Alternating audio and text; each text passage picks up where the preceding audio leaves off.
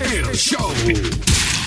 Un saludo a todos los que están escuchando esta edición número 18 del podcast de Apague y Vámonos, el show el que usted ha hecho. Su podcast de entretenimiento deportivo favorito con el grupo de comentaristas más económico de la web. José Raúl Torres, Ángel Antonio Méndez, Luis Vázquez Morales, Toñito Cruz y este que les habla, Paco Lozada. En este episodio estaremos hablando sobre la Champions League, las series de postemporada del baloncesto de la NBA y si nos da algo de tiempo comentaremos un poco sobre el béisbol de las grandes ligas. Todo esto bajo nuestro estilo peculiar de comentar lo que está ocurriendo en el deporte. Vamos a arrancar rápidamente con lo que está ocurriendo en la Champions League.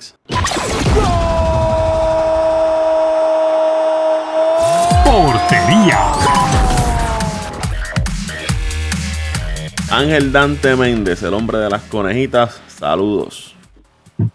Saludos Paco, saludos para ti, a los muchachos ahora cuando se conecten y saludos a todas las personas que nos escuchan cada semana en, este podcast de Apaga y Vamos. Eh, hablando un poquito de, de la Champions League, tuvo interesantísimo problema esta, esta pasada esta pasada semana. Cuando digo esta pasada semana, hablamos del, del 30 de abril y el primero de mayo. Eh, ya estamos en las semifinales de la Champions, un partido en el partido del martes, que fue un partido interesantísimo. Nuevamente el Ajax, la cenicienta de esta Champions, le ganó un gol por cero al equipo del Tottenham. Y Dante, eh, cuando, cuando la gente piensa que el Ajax se queda, se queda, siguen sacando juegos siguen sacando juegos, Paco. Esto es un equipo que tiene mucha juventud, pero el sistema de el sistema de juego que tienen establecido es un, es un sistema bastante efectivo que, que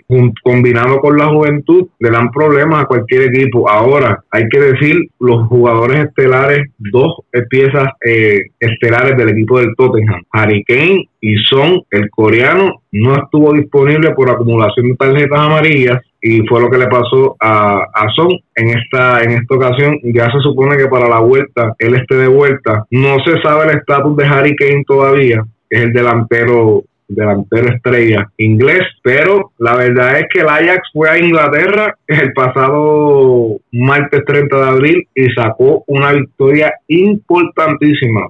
Como, como siempre te digo, esos goles de visitantes son goles, son goles de oro, valen doble, valen doble y especialmente cuando tú no recibes ninguno, valen más que, el doble. Así que el Ajax ahora con la posibilidad de llegar a una final. Eh, esto es un, este, este equipo de Ajax fue un equipo que, en el pasado era, era una potencia mundial, Paco.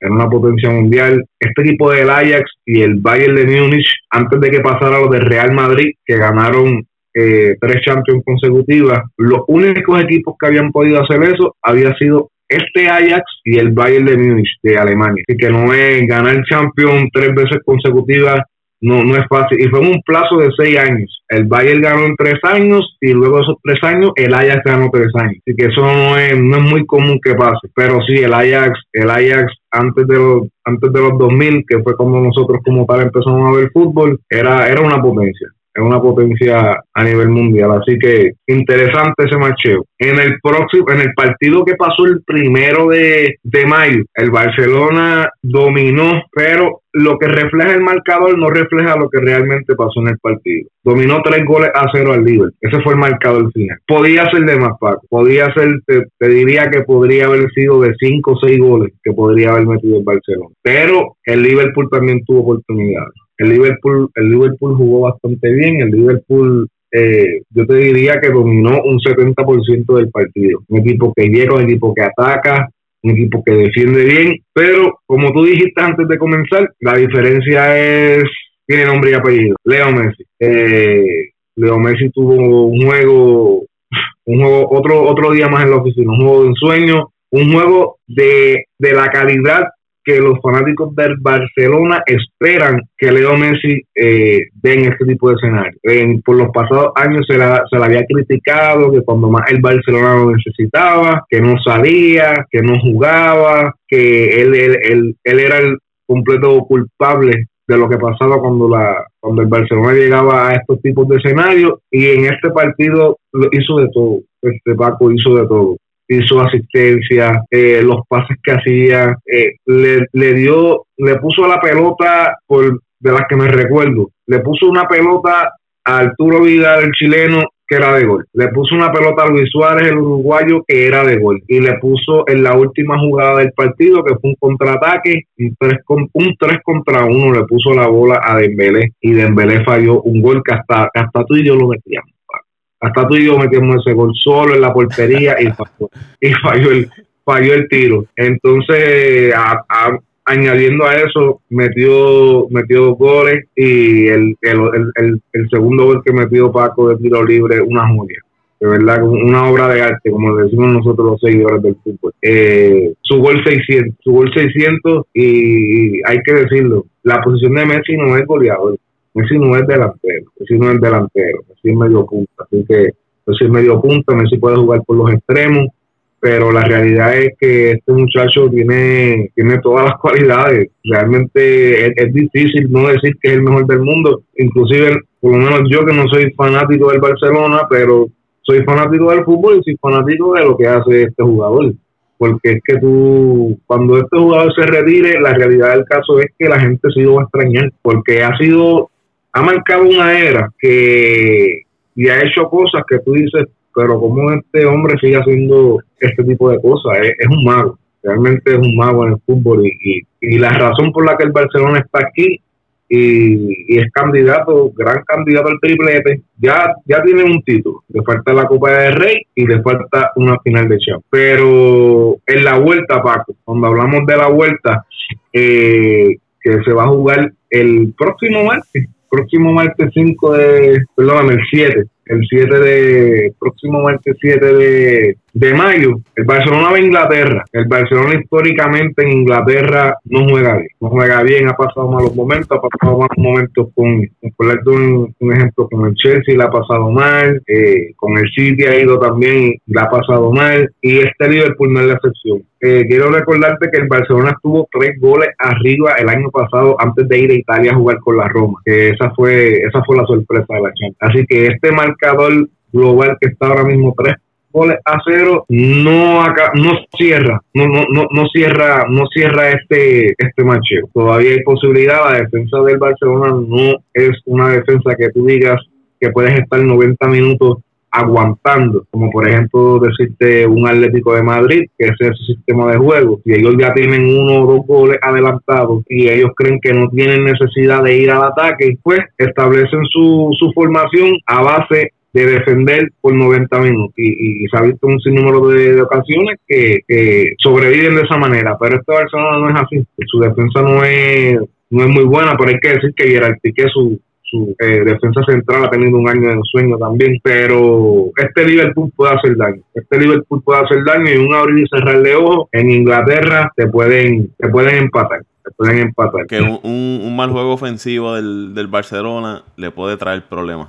Un, no, no tanto no tanto ofensivo, yo te diría un mal juego defensivo. Lo que pasa es que cuando tú tienes jugadores como Salah, tú tienes jugadores como, como Sané, lamentablemente Keita, según tengo entendido, no por lesión va a estar fuera lo que queda de temporada. Pero eh, tiene dos extremos que estos dos jugadores por los costados, por las bandas, se desequilibra mucho la defensa. Cuando ellos, cuando es, cuando tú lo, cuando tú los defiendes uno, uno contra uno, eh, son muy rápidos. Los jugadores son muy rápidos. Entonces, pues, eh, obviamente agota, agotan las defensas porque tienes que estar constantemente encima de ellos. Porque si dejas que se te escapen, entonces lo que provocas es que venga otro jugador a ayudarte a defenderlo y ahí es que se abren los espacios, como le dicen. Ahí es que se abren los espacios y ahí es que vienen los goles. Ellos son muy buenos en la contra, son muy buenos en la contra, pero yo creo que el juego se va a concentrar más. El Barcelona va a jugar más a su estilo, que es controlar el balón controlar la posesión y sin ningún tipo de prisa porque está 3 a 0. Ellos, ellos, no tienen la prisa ahora mismo.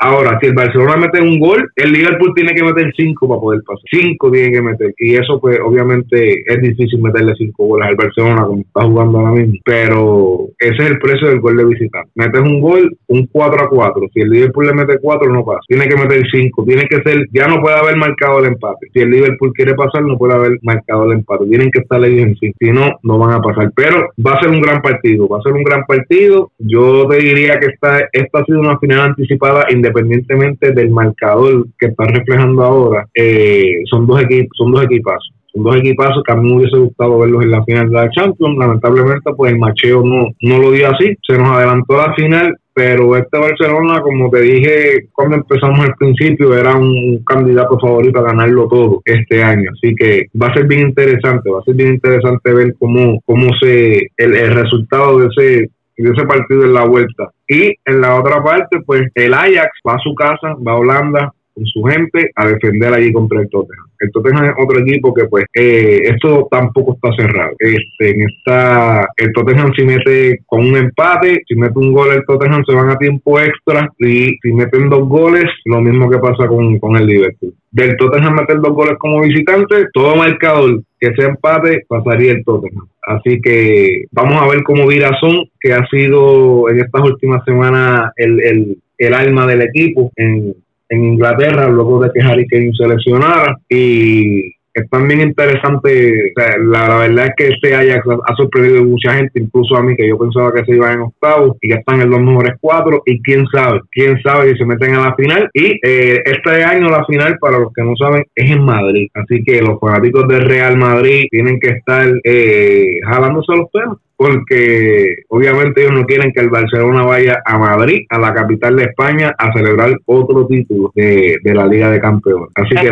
Eh, saludos, saludos muchachos. Perdona que te interrumpa. Llegó José Raúl Torres. Quería hacerte una pregunta. Llegó José Raúl Torres, estamos contentos. Por antes de, pasar a otros temas, la pregunta mía, eh, Dante, es, ¿este ha sido el peor año para la franquicia de Real Madrid o ha tenido años peores? Bueno, en lo que yo llevo, en lo que yo llevo viendo fútbol, eh, pues para, para los que para los que no quieren saber, para los que se creen que hemos visto mucho fútbol, como nosotros empezamos a ver fútbol, te diría como pues para, como para cuando fue cerrado, como para los 2000 fue que nosotros empezamos a ver fútbol. Pues más o menos, más o menos por ese tiempo fue que empezamos a ver fútbol. Eh, yo sí te diría que sí. Este año, si no ha sido uno de los peores, ha sido de, ha sido el peor te diría. Eh, el Real Madrid, su nómina es grandísima. El Real Madrid, yo te digo honestamente, yo incluso decía cuando pasó la situación de Cristiano Ronaldo de que se quería ir del Real Madrid, de que estaba pidiendo que, lo vendieran. Eh, yo incluso dije que Real Madrid podría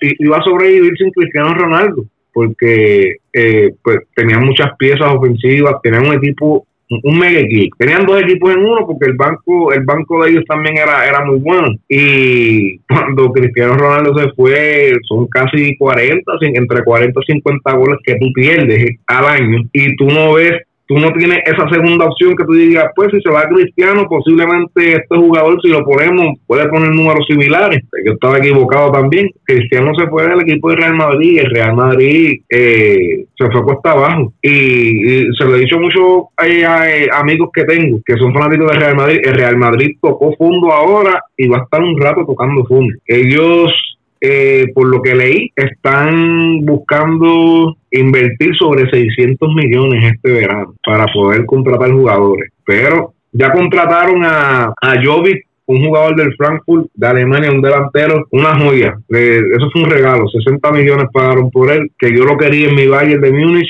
porque me hubiese gustado verlo en combinación con Robert Lewandowski, con el polaco, de los mejores delanteros del mundo. Y no, eh, eh, el Real Madrid eh, salió, de, salió de oro. Pero acuérdate que el Real Madrid es un equipo que son como los Yankees de Nueva York en el, en el béisbol de Grandes Ligas. La fanática es bien exigente. Entonces, cuando pasan este tipo de debacle, la gente empieza a pedir y no piden. Aquí no hay tiempo para reestructuración, Raúl, básicamente. Esta gente, si pierden este año todo como para pasó, pues ya el año que viene hay que venir con superestrellas, hay que firmar megajugadores. Pero sí, la fanática de Real Madrid es siguiente. Ellos, ellos, eh, eh, ellos, ellos piden nombres. Ellos eh, no es lo que ellos crean, como la misma fanática es la que piden. La fanática piden Neymar, la fanática piden Mbappé, quieren ahora Eriksen, que es el, mediocampista del, del, del, Tottenham, una joya, que de ahí fue que vino Luca Modric cuando empezó en Inglaterra, de ahí vino Gareth Bale.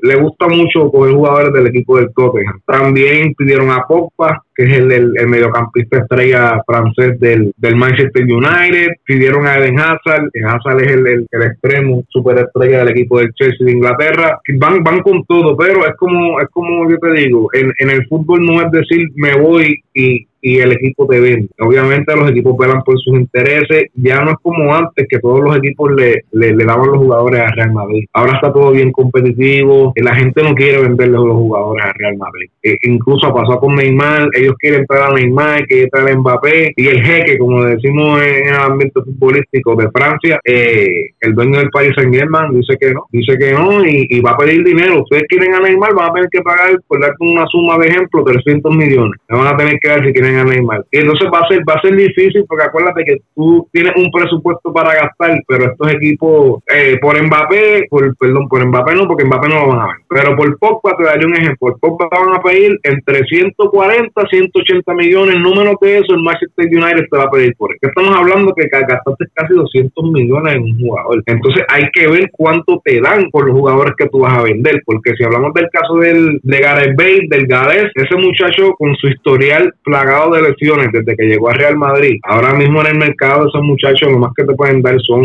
60, 65 millones, te diría. James Rodríguez, el colombiano, Bayern Múnich, eh, no va a comprar el contrato. Así que me da pena con él porque estaba jugando bien en, en Alemania yo entiendo que era una pieza clave en el equipo, pero eh, ha sido otro jugador que ha estado plagado, plagado por lesiones, lamentable por el colombiano. Y pues la cláusula era de 42 millones, él se fue a préstamo por dos años, el Real Madrid se lo prestó al Bayern de Múnich por dos años con opción a compra, de que si luego de esos dos años ellos pagaban 42 millones por James Rodríguez, se quedaban con todos los derechos del jugador, pero eh, al finalizar la temporada ahora, que se cumple el segundo año, pues, el Bayern Múnich dijo que no se piensa quedar con James Rodríguez y es otro jugador que Real Madrid tiene que poner en venta porque el entrenador, el Zinedine Zidane, no cuenta con él. Así que hay que ver cuánto el Real Madrid va a sacar, eh, qué dinero va a sacar por estos jugadores que piensan vender y añadírselo entonces al presupuesto que tengan para, para gastar en el próximo mercado de transferencias que se.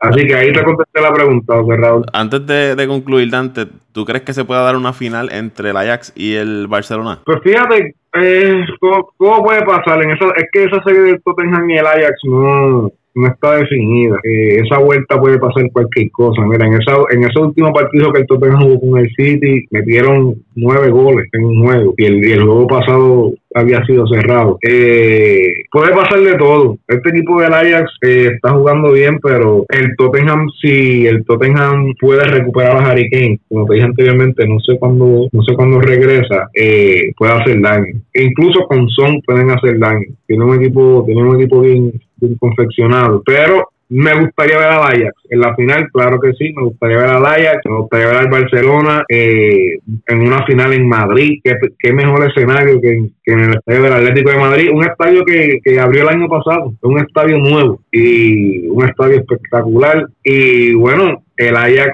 tiene historia con el Barcelona porque ahí fue que Johan Cruyff, es una leyenda de, del Ajax y una leyenda del Barcelona. El, el que dicen que ha sido el autor, es el autor del, del, fútbol que juega hoy el Barcelona, lo que le llaman el tic que fue lo que Pep Guardiola como entrenador implementó, pero jugó con el Ajax y jugó con el Barcelona y fue una leyenda, así que van a haber muchos sentimientos encontrados cuando juegue el Ajax con el Barcelona, si es que se va a la final. Vamos a dejar aquí el tema de, la Champions. Vamos entonces a movernos al tema del baloncesto de la NBA. En la pintura.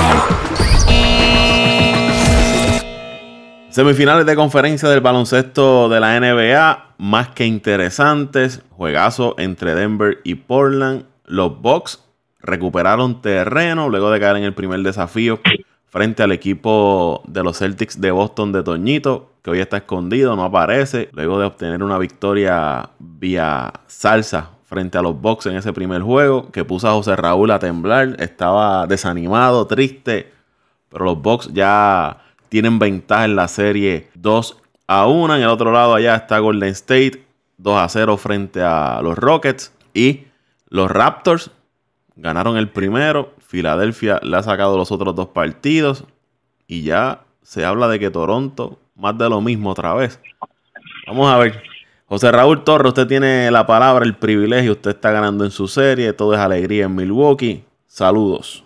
Ave María, saludos Paco, saludos a Dante, eh, saludos a Toñito que no aparece. ¿Dónde está Toñito? ¿Dónde estás, Toñito? ¿Dónde estás? Y no solamente le ganamos ayer a los Celtics en su casa, en el, en el Garden de, de, de Boston, sino que también le ganamos a los pobrecitos Mets en el béisbol los cerveceros de Milwaukee, que cada vez que Milwaukee entra en una racha negativa aparecen los Mets y nosotros recuperamos y volvemos a la ruta ganadora. Así de malos son esos pobrecitos Mets. Saludos a Luisito también. Y también por otro lado, Gary Sánchez volvió a sacarla dos veces ayer, así que estamos gozosos. Tres victorias me llevé ayer para casa, para mi cama, gozando gozoso.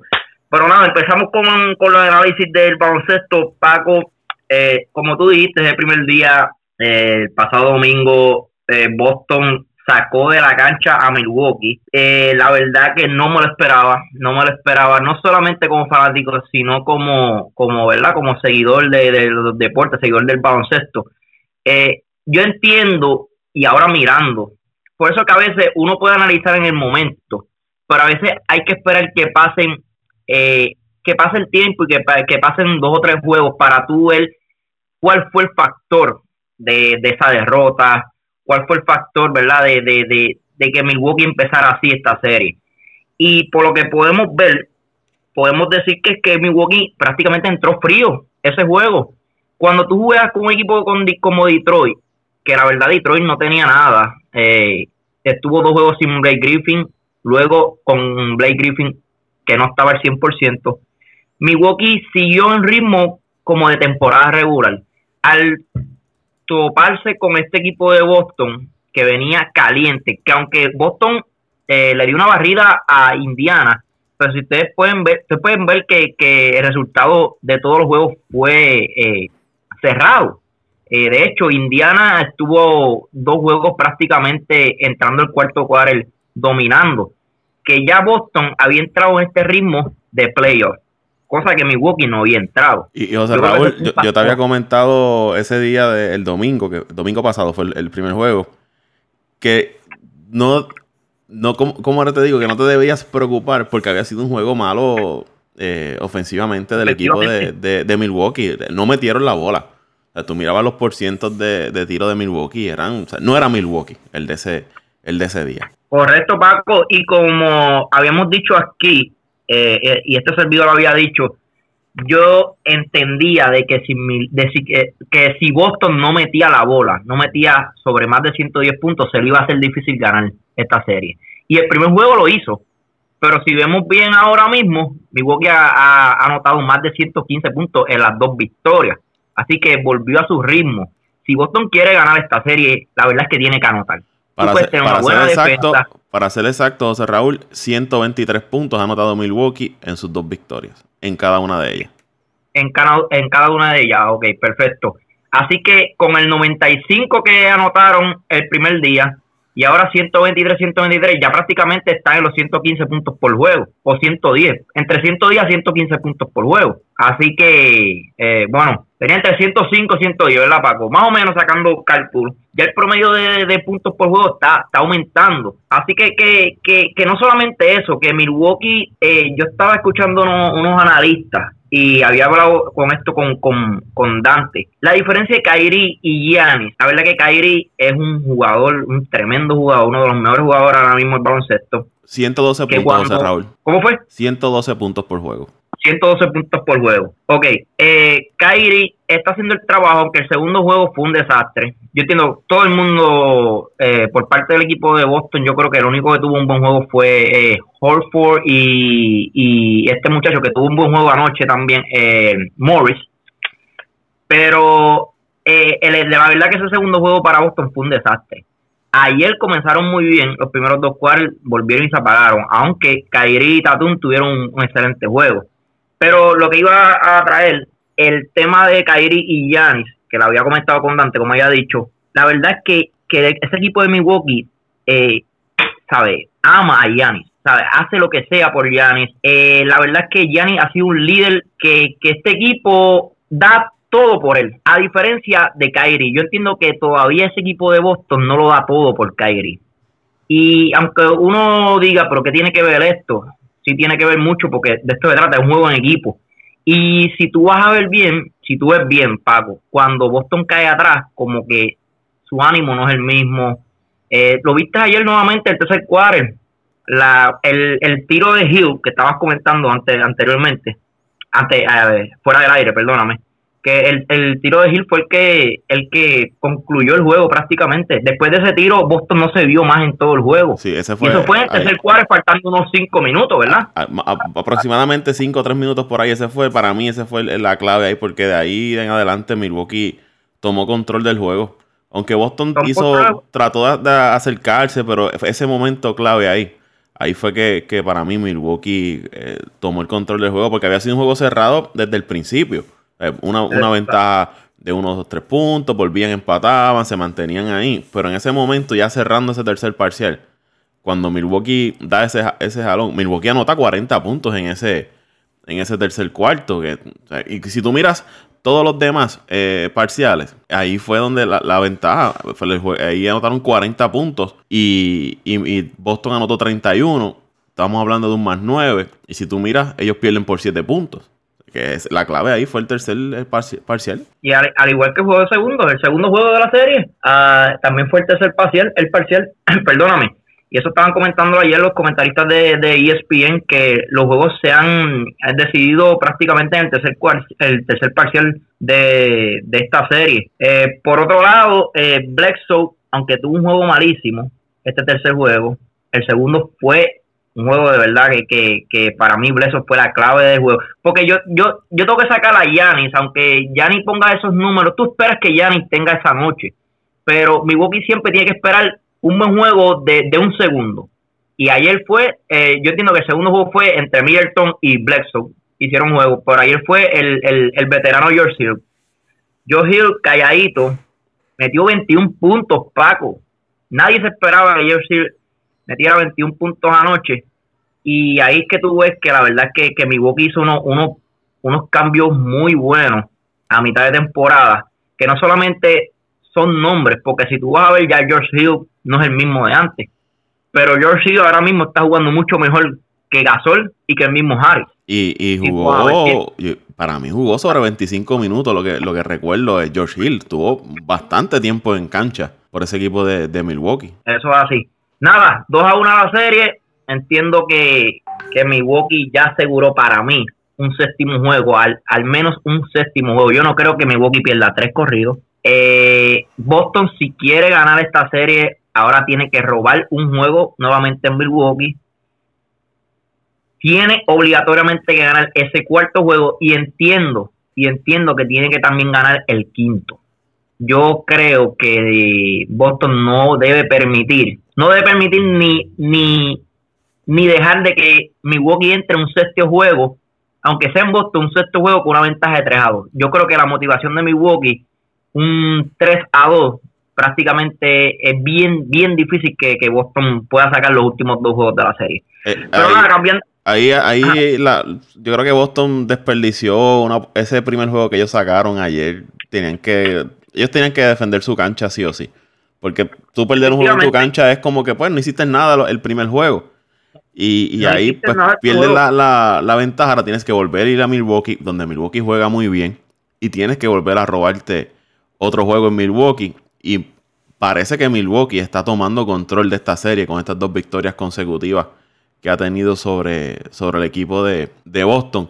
Mira, tengo por aquí, Toñito quiere decir algo que se logró conectar. Vamos a escuchar rapidito lo que tiene que decir Toño sobre esta serie. Adelante, Toño.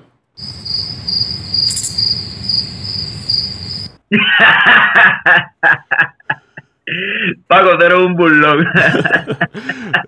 Mira, Pero antes que ya, ya, tengo que irme, analizando por encima la otra serie, Toronto también me ha sorprendido. Tenía que sacar ese tercer juego, o por lo menos defender la cancha. Filadelfia se está viendo muy bien, le están dando la bola a Jamie Butler, y la verdad que Jamie Butler está en un mood eh, como, como uno de los, ahora mismo uno de los mejores jugadores en las playoffs. Después de, claro, después de Envy, Giannis. Apareció, apareció. El primer juego, en el primer juego no, no se vio, pero en el, los segundo y tercer juego se vio. Y Filadelfia necesita, yo lo comentaba, tanto de Jimmy Butler como de, de Embiid para poder sacar esa serie frente a Toronto. Y Toronto parece que es el Leonard. Nadie más se ha presentado a jugar. Gasol no aparece. Lauri, que Dante es jugador favorito de Dante, tampoco aparece. Eh, Siakam no es mucho lo que, lo que está haciendo. Parece que es Leonard, es el que se tiene que echar al hombro ese equipo de, de Toronto. Y Filadelfia está demostrando que su, cuadro regular de jugadores muy talentosos son los que están llevando a, la, a Filadelfia a, las victorias. Eso sí, se están, se están combinando bien, están pasando el balón, eh, están aprovechando quién es el hombre caliente en la noche, le están tratando de, dar el balón a ese, a ese jugador. Eh, y la verdad que si el equipo de Filadelfia hace eso, tiene muchas posibilidades de ganar. Porque el material lo tienen, ellos tienen un tremendo equipo. Yo siempre lo he dicho aquí, para mí los mejores cinco eh, estamos hablando de, los primeros cinco que entran a cancha. La alineación regular del equipo de Filadelfia para mí es la mejor eh, en la conferencia del Este. Y, tienen un buen banco, aunque no, no es el mejor, para mí no es el mejor banco de la NBA, pero sí también producen.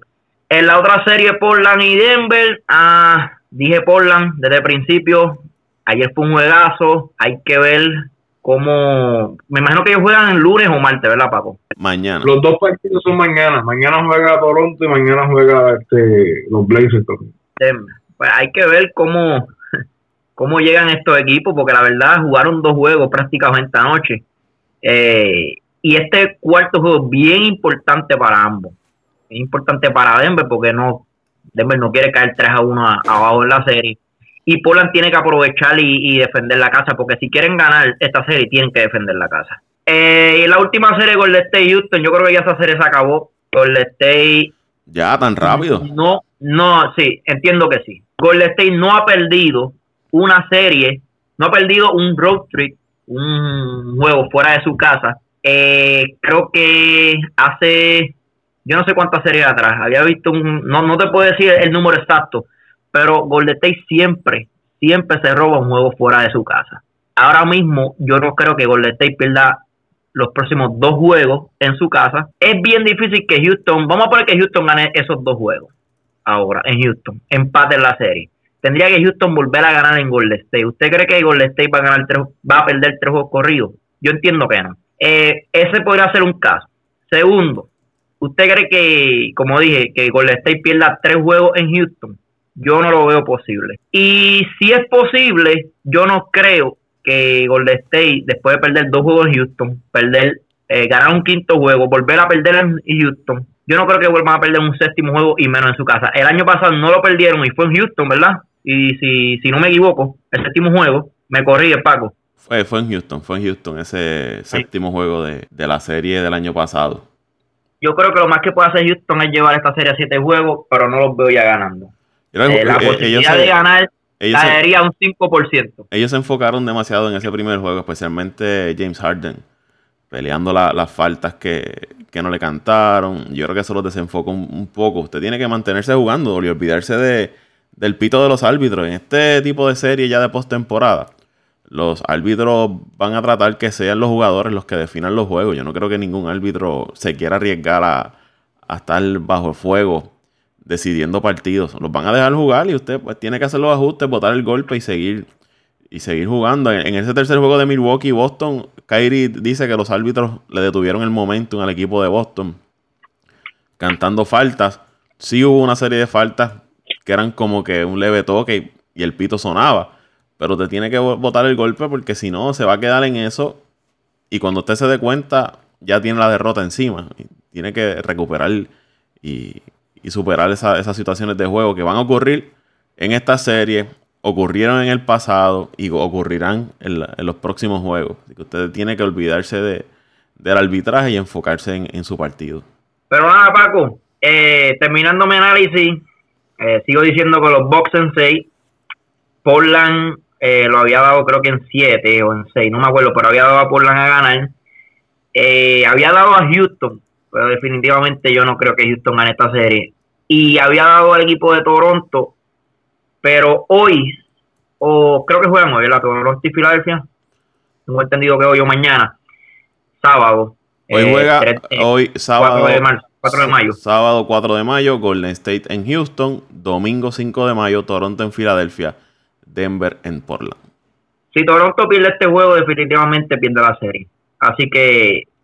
Eh, juego importante para Toronto. Esperemos que lo saquen. Haya dado a Toronto por esto de Leonard. No más. Leonard, Leonard ha hecho sus números, pero yo jamás pensé que un Gasol, un Lauri sí habíamos pensado, pero la verdad que Gasol y compañía y verdad estos jugadores que, que complementan este equipo no han hecho nada, prácticamente nada. No se han visto la defensiva, no se han visto la ofensiva, no se han visto en nada y Leonard no puede no, no puede hacerlo solo porque definitivamente el equipo de Filadelfia no solamente tiene un, un Envy, tiene un Bowler, tiene un Simon, tiene un, Harris, son demasiadas piezas para, para solamente eh, competir. Un jugador un jugador no lo puede hacer todo. Toronto necesita una ayuda en Leonard, una ayuda una ayuda que verdad que, que, pueda eh, un jugador que pueda ayudar a Leonard. Eh, mira, e-, ellos traen a, Gasol pensando en que, los iba a ayudar, pero realmente Gasol no se ha visto.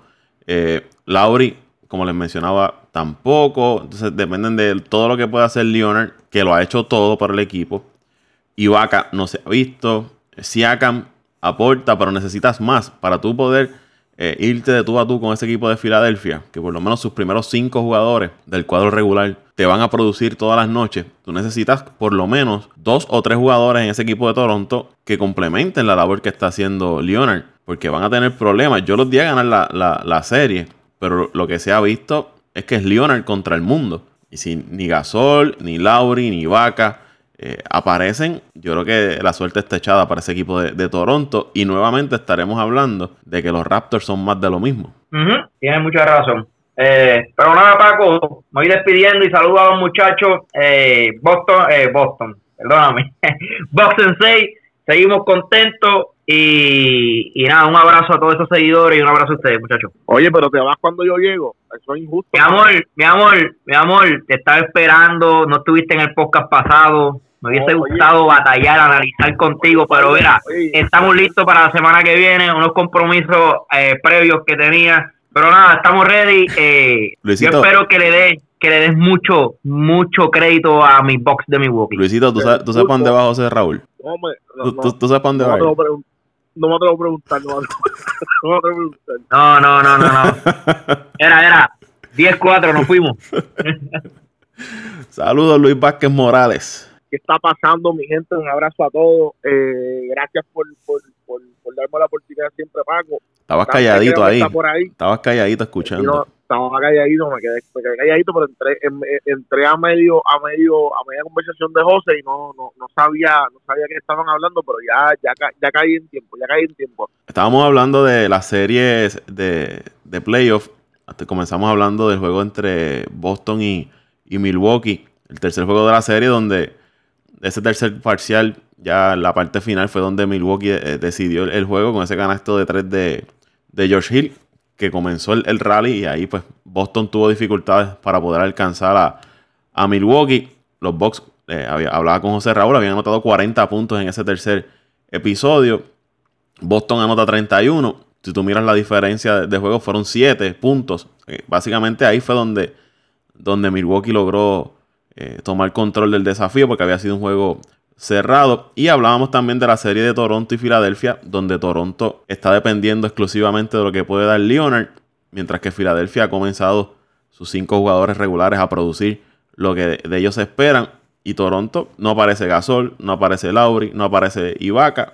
Y está teniendo problemas Toronto ahora, luego de ganar ese primer juego. Mira, vamos, para, ¿verdad? Hablando de la, de la, de la serie del este, eh, a mí no me sorprende lo que está haciendo Milwaukee. No obstante, eh, me sorprende de cierta manera el que en los dos juegos pasados ha perdido Boston, Milwaukee, a pesar de, porque Milwaukee gana, sí, pero es por la grandeza y por todo lo que, y porque eh, la gente endiosa la figura de Giannis Antetokounmpo por cómo juega, por cómo domina. Pero a mí lo que me sorprende de esta serie y de lo que ha pasado hasta ahora, Paco, es que en los pasados dos juegos que ha perdido Boston es cuando mejor juego colectivo han hecho. Y tú fijas estadísticas, más de seis jugadores terminan anotando en doble dígito en, estos dos juegos. Pero, ¿qué está fallando Boston?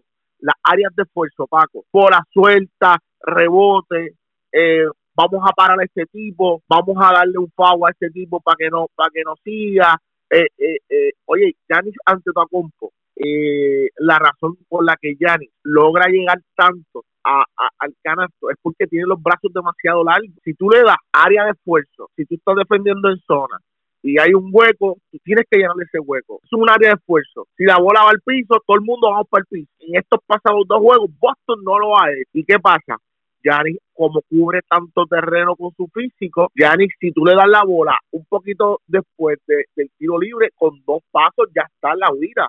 Y eso es y vale, eso es eso es donqueo, eso ya, eh, eh, eh, si tenías con va directamente al canasto, olvídate que hay dos puntos o hay un tiro libre, o sea que, que hay que ser más inteligente. Ayer en, el, en el tercer juego Luisito fue 22 veces a, a la era del tiro libre, Yanis. Si, si tú miras, intentó más tiros libres que tiros de campo. Yo, de verdad que yo no los vi. Yo, es que a mí Yanis me llena la vista con otras cosas por eso, de verdad, yo te digo, yo a veces yo no veo los juegos de la manera en que la gente lo ve. Yo veo eh, la, la, eh, yo me doy yo sé que tiró mucho tiro libre, pero eh, eh, cuando yo nada más no digo eso de, de, de, él, yo digo que, que, él hace tantas cosas, él cubre tanto espacio en ese equipo Milwaukee que de verdad tenemos que darse la contra, ¿entiendes? Oye, 13 rebotes y 8 asistencias. La figura de Giannis Antetokounmpo se ha convertido en un referente literal en este en, el este. Pero, Paco, pero, pero, el equipo de Boston es mucho mejor que este equipo de Milwaukee. Y eso es lo que a mí me molesta, porque yo escucho a José defendiendo a, los a Milwaukee, obviamente como fanático, oh, eso está perfecto, pero la plantilla de Boston se le están yendo los juegos en las áreas de esfuerzo. Oye, que yo sé que van a que van a apretar ahora, pero tú tienes seis jugadores en doble dígito y no logras cerrar un partido no logran ganar, pues tenemos un problema. Y ya, y ya, y ya Boston identificó estos jugadores que, que se supo, que se supone no, que le están dando los resultados desde la temporada, desde la, desde la regular, desde la fase regular de, la, de la temporada, que es Marcus Morris, que es eh, Gordon Hayward, que entró, que ya cayó en tiempo. Eh, eh, Horford está teniendo una buena serie. Buenísima. Pero si no avanza para el o sea, que son detalles Ayer, ayer se, en el, en el, ayer se vio muy bien eh, el otro jugador que ellos usan de centro. Es bajito, pero lo ponen. Eh, o, oye, Oye El, el ah, pero en el centro, eres como un power forward. Por eso, pero, pero cuando ellos se van en el cuadro, con el cuadro pequeño, él es el que lo ponen a jugar en la posición 5. Él mide como 6'7, 6'8, por ahí más o menos. Pero ayer. En, un fuerte, un fuerte. En, el, en los pocos minutos que tuvo, metió dos triples y, le dio eh, ese, ese tiro a distancia que quizás permita abrir la cancha un poco más a ese equipo de, Boston. Pero Rociel, el año. Tiempo, ¿Cuánto tiempo jugó eh, Ben? Dos minutos. Dos minutos. Dos minutos. Ahí la tiene. Oye, yo, yo, no me, yo no me acuerdo haberlo visto jugar. Y yo, a mí me, a mí me, encanta ver lo que hace Ben porque llena mucho espacio. Ahí, ahí está lo que te mencionaba. Si Ben jugó dos minutos, recae una de las culpas de haber perdido el juego en, en, el dirigente. ¿Por qué? Porque Baines te llena esos huecos, Baines te llena esos espacios. Oye, no es posible que Brook López siga dominando las tablas como está dominando, siga dominando el espacio. Y cuando digo dominar, no es en el sentido de que mete 40 y coge 20 rebotes. Tú puedes dominar el espacio en, en, el centro, tapando huecos, y molestando tus brazos y a, aguantando los tipos, que hay una cortina, tú haces una buena cortina. Y en eso Bruce López es muy bueno. Pues entonces tengo que ver también cómo le ha ido a los hombres grandes, por ejemplo a Eliasova, tengo que ver, pues no he visto las estadísticas, la realidad es que no he visto, pero, pero, pero ese equipo de Milwaukee, como es tan balanceado, es mejor que Boston, pero es bien balanceado. Eh, ayer, ayer yo vi. El, Eliasova metió un triple ayer también. ¿Cómo? Eliasova ayer, en el, en el tiempo que, jugó, que jugó me parece que fueron 13 minutos, fue bien poco lo que lo utilizaron. Pero aportó, metió un triple en, un momento. yo lo vi cogiendo, yo lo vi cogiendo un par de rebotes en esfuerzo que son, que fueron buenos. Oye, cogió seis, cogió seis rebotes, pero hubo un momento clave que uno de los, el triple que le anotó fue en un momento importante para, para el equipo de, de Milwaukee. Que, que si la memoria no me falla, fue un drive de Giannis hacia el canasto que sacó la bola afuera y ahí lo encontró en, en una, metió el triple, en sí, una esquina y metió el triple. Sí, sí, sí, sí. Y, y, y esa esquinita en la mata. Oye, ayer George Hill se tiró un juegazo, Paco. Eh, Eso comentaba José Raúl. Eh, George Hill, 21 puntos y jugó casi 30 minutos por ese equipo de Milwaukee. Que tú esperas que ese jugador te lo traigan 15, 20 minutos y, y te dé un descanso a tu jugador regular. Pero ayer pareció. ¿Sabes qué pasa, Paco? ¿Tú ¿Sabes la diferencia entre George Hill y todo el resto del equipo? Que si no me equivoco, George Hill quedó campeón con, con LeBron James, si no me equivoco. Pero si no quedó campeón, olvídate de que haya campeón, quedado campeón, porque este dato no lo, no, no, no estoy, no estoy claro de él. Él estuvo el, año, el año pasado con el equipo de, de, de Cleveland. pero no sé si no, no, no, no sé si fue campeón antes. Nada, es un tipo que tiene experiencia, es un tipo maduro, un tipo viejo. No es viejo, pero tú sabes que es viejo en la liga, que sabe, que conoce. 21, me, me dice que me dio 21 puntos. Pues ah, yo vi como 16. Yo dije, él metió como 16 puntos. El blanquito que parece, eh, eh, eh, que parece que juega en la superior de aquí, pero juega muy bien. Con, con- Connaughton, Eh, Conanton. Ave María, que bien jugó Conanton, papá. 14 Oye, puntos. Jugadores que, que tú no esperas que jueguen, 14 puntos y fue el que más triples anotó por ese equipo de Milwaukee. fíjate. Pues entonces son tipos, ese tipo, ese tipo se parece que está con Ponce ahora en la superior. A Mineran. Ponce tiene, pero tiene tatuaje, tiene tatuaje de Ponce. A Mineran. Entonces, eh, a mí, para cerrar, la diferencia entre el juego de ayer, oye, eh, eh, eh, no es un dominio total. José dice que es un dominio total, pero no fue un dominio total. El juego fue un balanceado, que al final del juego tú ves cómo tú vas a cerrar, qué tú vas a hacer. Boston no pudo cerrar, no pudo eh, no pudo defender las pelotas importantes, obviamente. Giannis continuó dominando y cerraron el juego bien, pero no fue que dominaron a plenitud y que le pasaron una planadora, le ganaron por 30. Eh, Denver y Portland, que fue otro de los juegos de ayer. Eso- eso fue- para eso- fue un clásico. Cuatro tiempos extra. La primera vez desde el 53 que un juego de, de playoff se va a cuatro overtime. no los vi, no los vi, no lo vi completo, vi un cuarto, dos cuartos nada más. Pero Te- ciertamente, Te oye, voy a hacer un resumen. El señor Rodney Hood entró fresco a, a esa parte final del juego y se echó el equipo de Portland al hombro. ¿cuántos puntos anotó? 19 puntos anotó Rodney Hood, incluyendo canastos para empatar y canastos para darle la, la delantera, específicamente el que le dio la delantera en el último overtime al equipo de, de Portland. O sea, ahora un chamaco que desde, desde que estaban en, en Utah eh, era un chamaco bien anotador. Y la diferencia entre él y, por ejemplo, Siguen McCollum y Leland es que él defiende. Por eso es que a mí me gusta mucho Rodney Hood. A mí me dio pie, a mí me dio mucha pena lo que le pasó en, en Cleveland. Él llega a Cleveland en el cambio eh, cuando estaba LeBron, Sí, el año pasado que vino George Hill, vino eh, que vino del mundo. vino Hood, vino el- los de los Lakers, eh, Jordan Castro, el- Castro, la- Larry Nance Jr. Y Entonces, en ese cambio, eh, la basura de dirigente de Tyron Lue no supo. Dante apunta que va a ese- ese va a ser tu dirigente de los Lakers. Apunta. Quiero, quiero agregar algo. antes que termine Luisito, ¿a punta de qué? No, a punta de qué es que Luisito, si usted me da la oportunidad. Ese va a ser tu con- dirigente. Ese va a ser tu No. dirigente. En Nueva York, yo estoy dispuesto a, a- a vestir la camiseta de los Knicks la próxima temporada, porque ¿sabes qué? Estoy como los equipos de baloncesto superior en Puerto Rico. Yo receso este año como fanático de los Lakers, papá. Papá, oye, acá en el Madison cabe todo el mundo. Oye, nosotros somos una ciudad variada, multicultural. Eh, eh, eh, Dante tiene las puertas abiertas en el Madison Square Garden. Oye, te voy a mandar una gorra para que la tengas.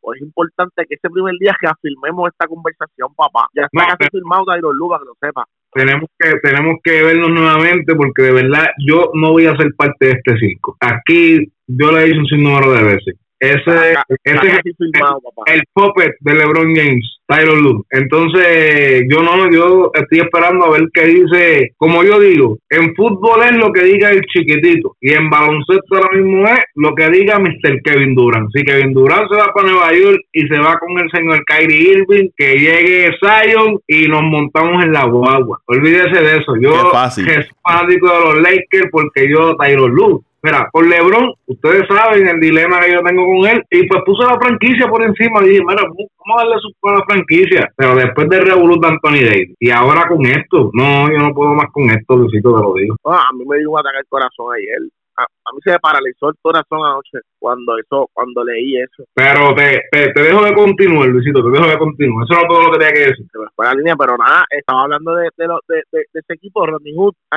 Rodney Hood, eh, jugador muy bueno, me encantaba, pero pero Tiger Lue lo, lo, lo, lo bloqueó, lo bloqueó completamente. No me sorprende, ese chamaco siempre fue bien anotador. Lo que pasa es que eh, él era el point guard, él, él era el shooting guard regular del equipo y, y llega, pues, qué diablo, llega Donovan Mitchell a, a la escena y tú sabes, pues pues la cosa cambia, Donovan Mitchell pues, mucho mejor, este, pero Portland es un equipo muy, muy, muy bueno, eh, y lo que pude ver del partido, Paco, lo que está haciendo Mo Harley, eh, eh, hay que hay que mencionarlo, como Lo- puertorriqueño, Lo venimos mencionando desde la serie pasada frente a OKC. Como puertorriqueño eh, que posiblemente vea vea vea verdad vea espacio en la o lo inviten para el mundial eh, contra debemos mantenernos positivos porque si ese muchachito llega a llegar a llega a ir a, a- al mundial vamos a tener eh, un power forward o un forward de calidad tú sabes. Este eh, me apena mucho que Jokic no logre eh, no logre eh, pasar de ronda, como estoy viendo ese Portland.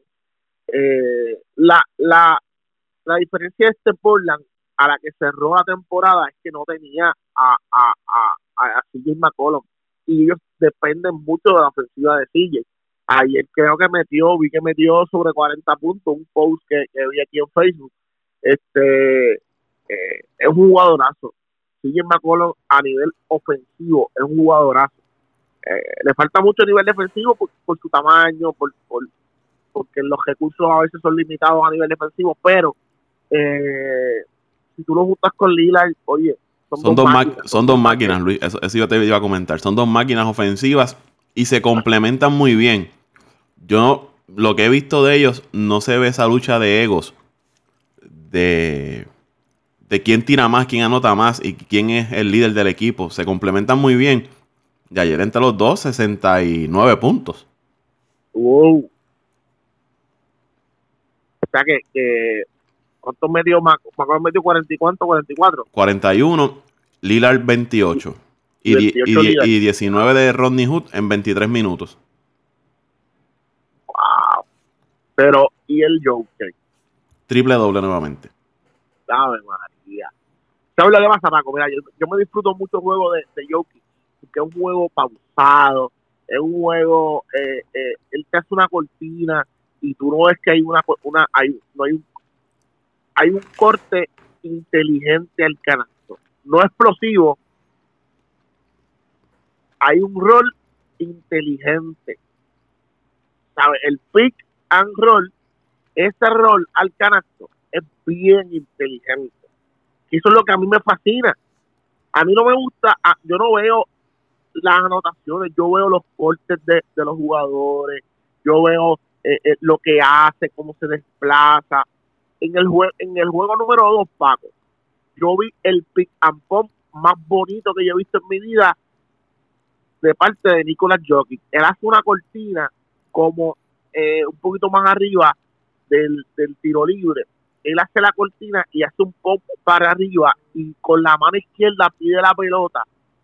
Eh, yo creo que fue Will Barton, se la pasó para atrás desde la Ion, desde la Ion para allá, desde la pompa, perdón, tiró un triple pero hermoso, bro. Que yo decía, a mí se me pararon los pelos porque yo decía, este tipo mide siete pies, siete pies y él tiene el descaro de hacer un pick and pop y tirar un triple cómodo desde allá. Yo, no, no, este tipo es otra cosa, este tipo, Este tipo no, no, no, eh, eh, es, de, es, de, es, de, es de otra dimensión porque le da otra, de- demasiadas cosas al juego. Oye, Paco, solamente tiene 24 años. Y, y los que les gusta llevar la, la, la, la libretita, 33 puntos, 18 rebotes, 14 asistencias, un steal, dos blocks. Paco, y, y la manera en que pasa la pelota.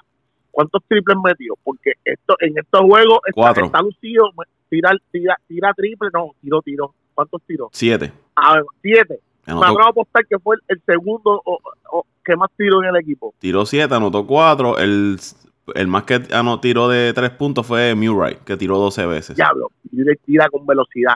Pero es lo que es lo que te estoy diciendo, ¿viste, Paco? El, el centro de tu equipo, ese equipo de Denver está corriendo alrededor de él. El centro de tu equipo tiró siete triples. O sea que tiene luz verde en ese equipo. O sea que él lleva la voz cantante. 14, 14 asistencias, mi pana. O sea Para que- un que centro. Entre los, eh, entre los poingares, eh, eh, eh, entre el cuadro regular no hicieron las 14 asistencias. Búscalo porque estoy seguro de eso, Paco. No, eh, eh, ya, no, lo busque porque estoy seguro, no lo busque. Murray Exacto. 5 asistencias. Murray fue el, el más que hizo 5 asistencias. Gary Harris el point 1, regular, Gary Harris 1, Millsap 1 y Greg 1. son ocho. Ah, es que es un descaro. Ese tipo, ese tipo como jugador es un descaro. El centro de este equipo hace más asistencia que, el, que los otros cuatro jugadores regulares. No hay más nada que decir. Están abajo en la serie porque Portland está tirando una serie eh, eh, eh, genuina, de verdad. No te puedo decir otra cosa. Yo, yo en lo personal no contaba con Portland. ¿Por qué? Porque yo no, yo no creía que CJ McCollum llegaba en las condiciones en, en- en que llegó. En, es, Pero- eh, en Iscanter está jugando muy bien, eh, aunque está lastimado. Y ayer se volvió a lastimar nuevamente el hombro. Y ahí está en duda para, para el cuarto juego. Van a ver cómo, cómo se siente.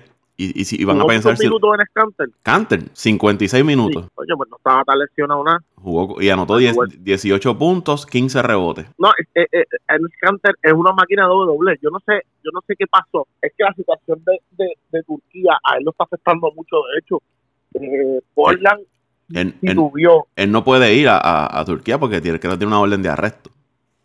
Y- No, no, y, y, y en Nueva York, eh, luego que pasó esa situación con él, en Nueva York hubo mucha, mucha, mucha presión mediática con, con eso y por eso fue que lo, lo, lo sentaron y terminaron y él terminó pidiendo cambio. Lo dejaron libre. la, la situación, la situación fue, fue bien fuerte, fue, fue bien fuerte con, con, con él en Nueva York. Yo de verdad estoy triste, pero qué bueno que le está yendo bien acá en, en Portland 18 y 15. Paco, para mí, esa serie, eh, Denver se levanta, Denver vuelve a, caer en, a caer en tiempo eh, y va a terminar cerrando esa serie eh, porque tienen al jugador más versátil de los dos equipos. Eh, eh, a la pista clave de ambos equipos que es Nicolás Jokic. Se van a levantar y van a hacer lo correcto. Eh, en, el, en el pedazo de juego que vi ayer, como siempre, Will Barton viene del banco a, a, a llenar eso, a, llenar el espacio, a, llenar, eh, a fortalecer eh, los vacíos que tienen los equipos, en lo que yo te digo, las áreas de esfuerzo. Will Barton es un jugador de esfuerzo, todo el tiempo está defendiendo, todo el tiempo está llenando espacio, todo el tiempo está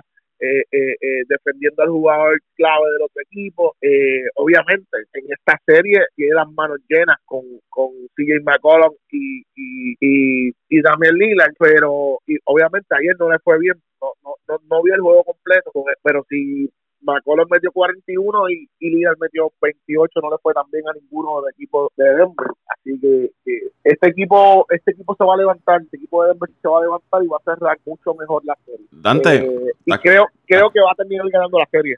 Denver. Sí, Denver va a terminar ganando la serie. Eh, y, y, y espero que Boston lo haga también. Ahora dices eso porque José Raúl se fue. No, no, no, no. Es que estoy claro desde un principio. Yo, yo también, yo di, mira, yo, yo, di a Boston, di a Portland, di a Toronto y a Golden State. Eh, Luis, lo de, Ah. lo de Toronto es, lo de Toronto es serio. Si Leonard no hace. Leonard haciendo yo creo que lo- todo lo humanamente posible dentro de sus capacidades y ese equipo de Toronto nadie parece dar la cara. Eh, a, a mí me da, a mí me da, a mí me da pena, de verdad, me da pena lo que está pasando con, con, con, con este equipo de, de, de Toronto. Pero más pena me da lo que está pasando eh, Kyle Lowry. Kyle Lowry es un jugador que necesita sentirse parte de y lamentablemente no, no está siendo parte de. Y pues bueno, eh, eh, eh él mismo ayer o anteayer eh, hizo las expresiones de que no de que no no es él de que él es el culpable este bien bien bien difícil bien difícil bien difícil ver este equipo oye tú no es que tú estás descubierto en una posición tu point es Kyle Lowry tu shooting guard es eh, Kawhi Leonard tu small forward es el jugador de más progreso esta temporada, Pascal acá Tu power forward es eh, Sergi y tu centro es Margasol. Eh, eso es lo, a, lo, que yo voy, Luis, que ellos tienen los nombres, tienen el personal, pero no, aparte de Leonard, no se ven en la serie, no se han visto en la, en la, en la serie. Ibaka, Gasol, Siakam. Tú, porque yo comentaba en el podcast pasado, tú tienes un Embiid que contra Toronto en la serie regular los destruyó, pero está lastimado, todos sabemos que necesita tratamiento antes de los desafíos. Y pensaba que tenerlo chocando contra Gasol, contra Ibaka, pues quizás lo, iba a ir agotando, pero ha sido todo lo contrario.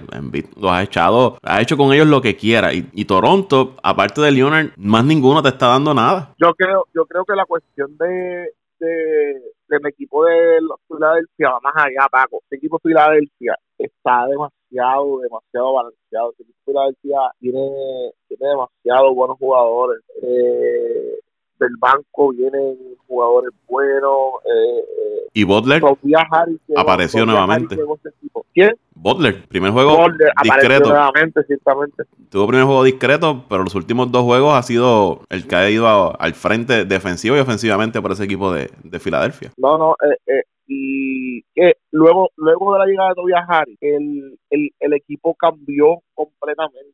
Ya, y, y yo creo que, que más, más que cualquier otra cosa, a mí lo que más me ha sorprendido es que Jimmy Butler no se ha escuchado a nivel mediante, se ha dedicado a jugar los partidos y, no está dando de qué hablar, está enfocado. Eh, y eso a mí me llama mucho la atención. Él se ha puesto para lo suyo. Ben Simon, ¿hace cuánto tú no escuchas de Ben Simon? Pero las estadísticas están 15, 8 eh, y 8. Son números sólidos es, es, consistente. Son números sólidos en cualquier lado. O sea que cuando tú pones eso en la balanza, Paco, al final del día también eso tiene mucho que ver.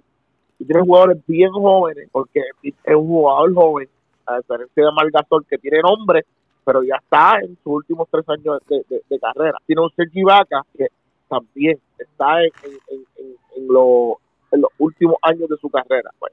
Este equipo de, de Boston, de Filadelfia, perdón, es bien joven, es bien atlético eh, hay que ver cómo ajustan para. Eh, los sigo dando a ganar. Eh, obviamente yo tenía Toronto entrando hasta la final, pero eh, como están luciendo, no tienen no tienen alternativas con este Filadelfia, de verdad. Y de Golden State, pues, ¿qué se puede hablar de Golden State? Le encontró le encontró la kriptonita a, a, Houston. Yo no creo que Houston se levante de esta, puede que ganen uno o dos, uno o dos partidos, pero Golden State va a terminar cerrando la serie. Y como dice Dante, el show ahora se llama Kevin Durant. Es, no, es. está fuera de, de, este planeta lo que está haciendo Kevin Durant. No es, no es, no es. Y, y, me encanta lo que estoy viendo de ese, Kevin Durant. Porque si, si realmente hay posibilidades de que llegue la próxima temporada a los Knicks de Nueva York, eh, mi, sueño mi, y, y, las ganas de y las ganas de reír volverán a mi, a mi ser. Imagina que firme con los Bulls de Chicago. ¿Cómo fue? Que firme con los Bulls de Chicago.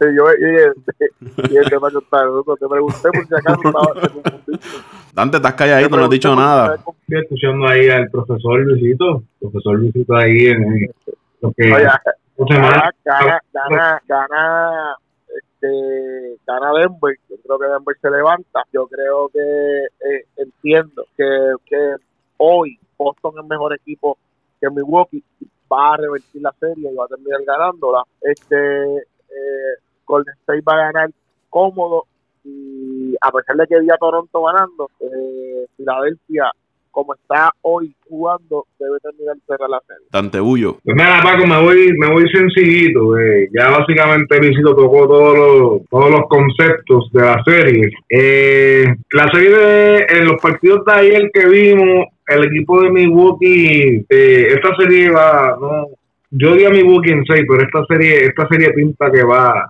que va en camino a eso, 6 o 7 juegos. Es una serie bien nivelada. El equipo de Boston está jugando muy bien, a pesar de que ha tenido dos, derrotas consecutivas pero el factor, el factor Giannis está haciendo mucho efecto. Ayer, como yo estaba hablando con José Raúl a- acá, pues, pues, durante el partido, eh, los jugadores del equipo de Milwaukee, ese es un equipo que le gusta tirar mucho de tres, pero yo lo que, lo que yo le había mencionado anteriormente, yo le dije, mira, en el primer partido aguan- eh, aguantaron bien a Giannis. Eh, eh, Hartford tuvo, tuvo un proyecto en ese primer partido defensivamente easy deciso y aguantó que lo que es básicamente imposible a, a Giannis. Pero Giannis tiene que hacer lo que ha hecho en los pasados dos juegos, atacar el canasto y olvidarse de la yompa a media distancia. Aprovecha, aprovecha el macho, lo mismo con Bruce López. Bruce López le encanta tirarle tres. Ayer tampoco estaba efectivo. Vuelva a tu juego básico, vuelva a tu juego en la pintura. Si no la tienen, pues no la tienen. Ayer era Mirotic que metía la bola, ayer este era el mismo George Hill, porque ni el mismo Middleton. Jugadores como Bledsoe, son a mí me gusta ese tipo de jugador como Bledsoe. Bledsoe sí tira una que otra de tres, pero su primera opción es atacar el canasto, provocar la jugada, buscar la falta, eh, provocar que te doblen, buscar ese espacio para sacar la bola de, de adentro hacia afuera. Esos jugadores son los que cambian eh, eh, eh, partido pero eh, lo que he visto, por lo menos lo de Milwaukee, lo que he visto en estos pa- pasados dos, dos juegos ha sido ha sido bastante bastante positivo, ya que lo, allá la familia en Wisconsin ya estaban, después del primer partido, ya estaban eh, para tocar la alarma de, pánico. Pero yo se lo dije con calma, o sea, este macho de Giannis Antetokounmpo obviamente eh, es difícil porque es como yo dije, ni- ningún, ninguna persona puede ganar uno a uno a Giannis Antetokounmpo, tienes que doblarlo, pero quedan esos jugadores que tengan esos espacios abiertos el hacer su trabajo. El Conan con ayer salió, George Hill salió, eh, el mismo eh, que, a pesar de que no es un buen, eh, no es un jugador que juega más de 20 minutos por juego, pero cuando llega, eh, defiende bien, eh, hace lo- lo- los tiros cuando debe, no, no hace ese tipo de, no es de estos jugadores que coge la bola y tira a lo loco rápido, ¿sabes? Es, es- es muy, es muy inteligente tomando decisiones a la hora de tomar un tiro. Y el banco de Milwaukee no es que sea mejor que el de Boston, pero está confeccionado para el sistema de Milwaukee y obviamente la edición de Milotic ha sido, ha sido un plus, ha sido un plus, tiene un buen tirador, tiene un buen rebotero, que cuando está caliente pues tienes que cuidarte de él, te puede aportar.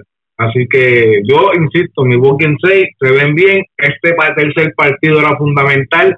74% de, lo, de la serie, el ganador del tercer partido gana la serie. No quiere decir que mi ya ganó la serie, pero nos estamos yendo por facts, nos estamos yendo por estadísticas. La de yo desde el principio de Milwaukee, la de Filadelfia y Toronto, como dije, Kyle Lowry, que yo no sé dónde Paco salió, que sacó que era mi jugador favorito. Ese no, es tu, Pa- jugador- pa- ese, ese no es tu jugador favorito. un bacalao. Cuando llega a playoff se apaga. Y este año no ha sido la excepción. No ha sido la excepción. Este año todo ha sido eh, Leonard, que espero que el año que viene no se quede en Toronto. Si Durán o Caíno llegan a Nueva York, pues como dice Luisito, Leonard te puede ir a Nueva York también. Cualquier lugar. No te quedes en Toronto. De verdad que Toronto lo que hizo fue que ese equipo tenía una visión cuando empezó y aunque el récord no reflejó lo que está pasando ahora, ah, eh, eh, es, el, es el verdadero reflejo de lo que, porque a mí me gustaba el primer el primer equipo que tenía eh, Toronto al empezar la temporada me gustaba mucho. Me, me imagino que por la presión hay que buscar jugadores, hay que moverse, hay un par- de jugadores importantes y aunque el récord no se reflejó, hoy se están reflejando los resultados. Ese equipo de Filadelfia, si la conexión de Butler y Envy es positiva y esa química fluye, es difícil. Por eso yo me fui con Filadelfia en esta serie.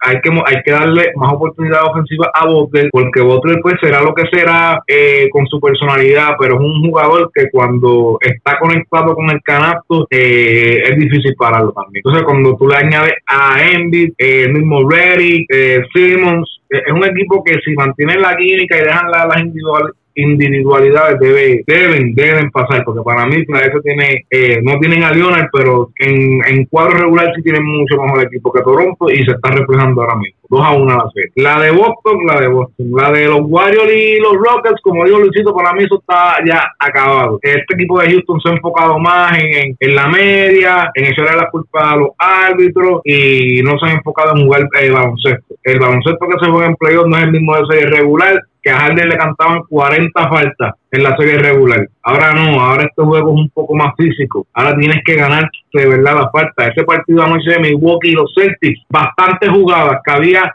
más que contacto físico para los dos lados y los árbitros los dejaron jugar. Porque ese es el baloncesto de playoff que se juega. Una serie regular. Así que. Porque es lo correcto, porque es lo correcto, este Dante.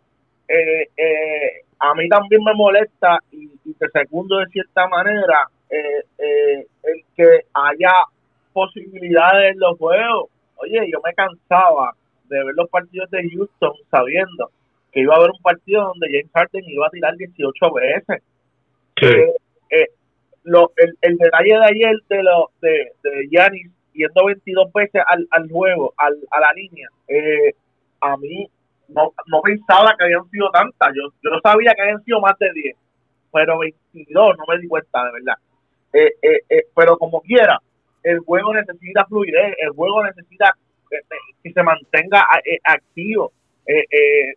yo prefiero que los árbitros se mantengan fuera del partido y piten jugadas claves que dañen ciertas rotaciones, que dañen y afecten ciertas jugadas. Yo estoy contigo, Luisito. Sí, que, que, que, ellos se convierta, que el arbitraje se convierta en el protagonista de los juegos y no sean los jugadores. Yo, yo estoy con ustedes, yo, yo pienso igual que en playoff, momentos clave, eh, los que tienen que ser los jugadores los que decidan los partidos. No el arbitraje pitando una falta que. No, no. El jugador con su ejecución en la cancha son los que tienen que definir los partidos. Y en playoff, como dice Dante, los árbitros, eh, ya tú no vas a ver esas faltas exageradas que hacía Harden, se las van a cantar esos 3, 4 pasos que daba no, no se los van a permitir. es otro. El pito se pone distinto en, los. El silbato, debo decir, el silbato se pone distinto en los playoffs que la temporada regular. Pues mira, yo te digo, yo a mí me gusta, no es que me guste la lucha libre en playoffs, pero sí me gusta ver ese contacto físico, me gusta ver esa pasión, me gusta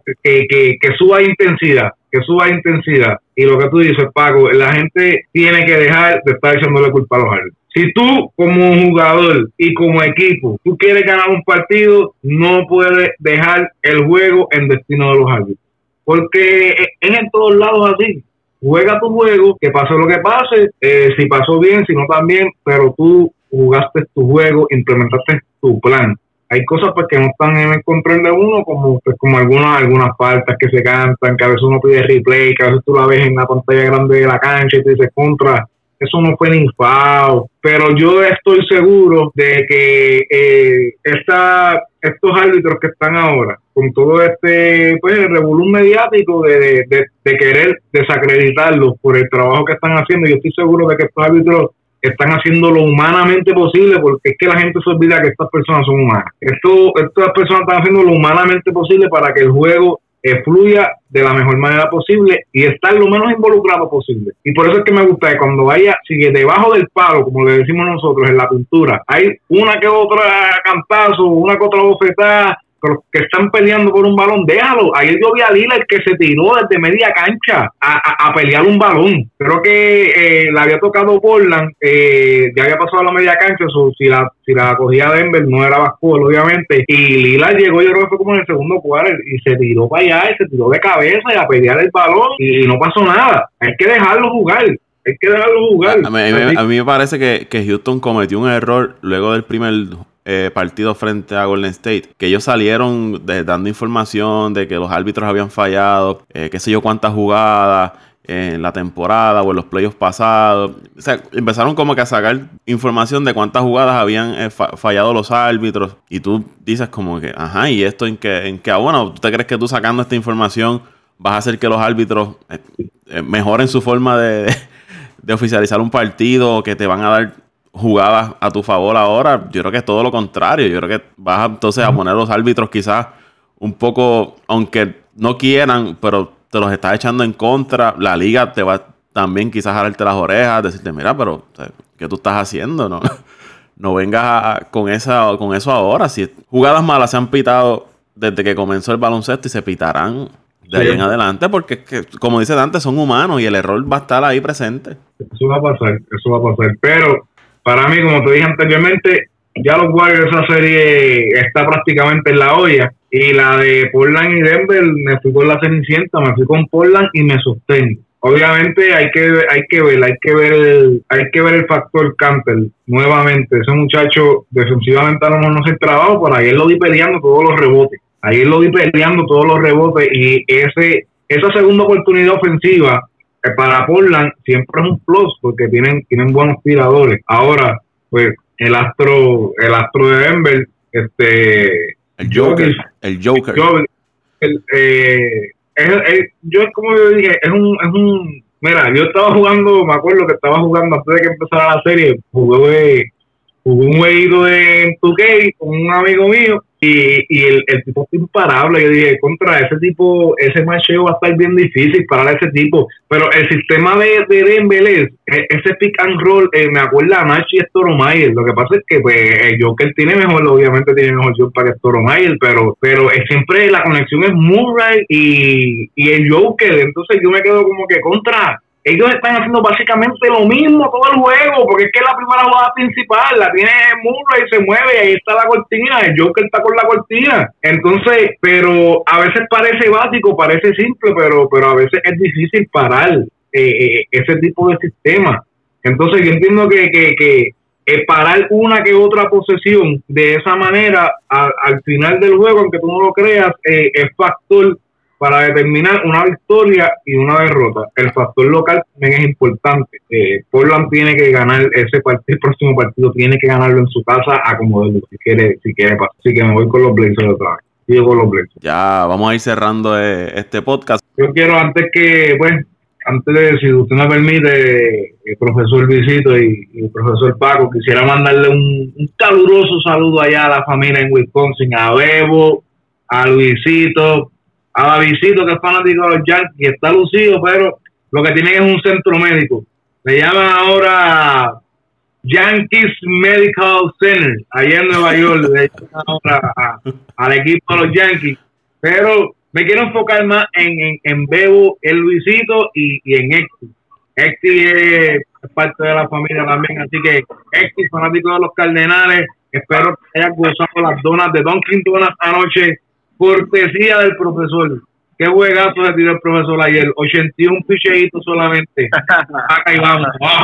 El profesor, eso me mata el profesor. Entonces, quiero, quiero añadir ese equipo de los Brewers. Ay, Bebo, ¿cómo empezaste esas primeras dos semanas?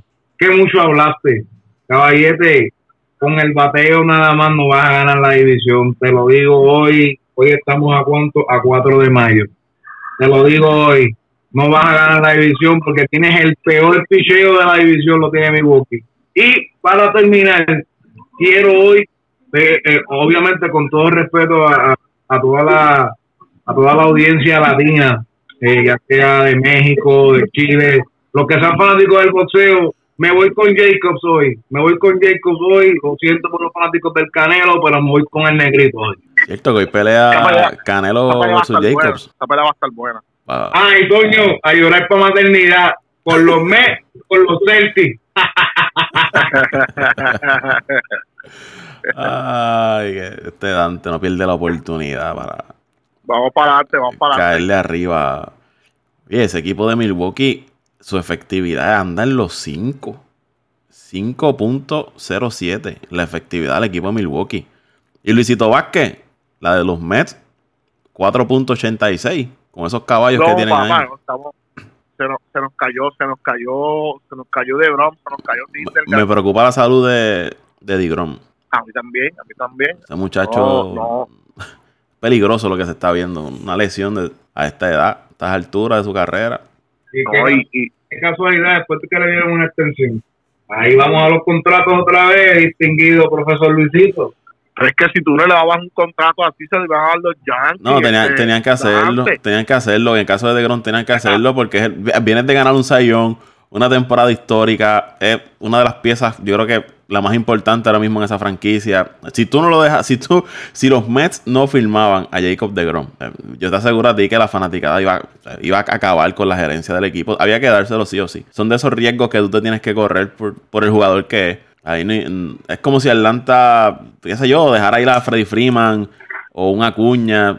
hay las franquicias tienen jugadores que usted tiene que hacer todo lo que sea por, por mantenerlos en, el equipo.